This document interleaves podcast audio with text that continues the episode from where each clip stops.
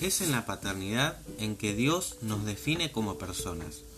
La paternidad va más allá del aspecto biológico, ya que en el vínculo filial puede nacer de una adopción, por ejemplo, transformando al hombre en padre de su hijo aunque éste no sea biológicamente.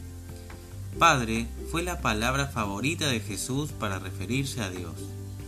El propósito es revelar que Dios no es solo Dios todopoderoso, sino un Padre celestial, amoroso y personal, que está profundamente interesado en los detalles de nuestra vida.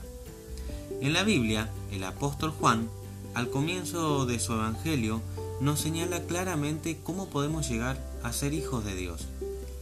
Y dice, mas a todos los que le recibieron, a los que creen en su nombre, les dio potestad de ser hechos hijos de Dios.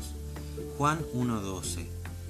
El anhelo del corazón de Dios es dar su amor paternal y que reciban a su Hijo amado en el corazón para que podamos conocerlo a Él y tenerlo como Padre también.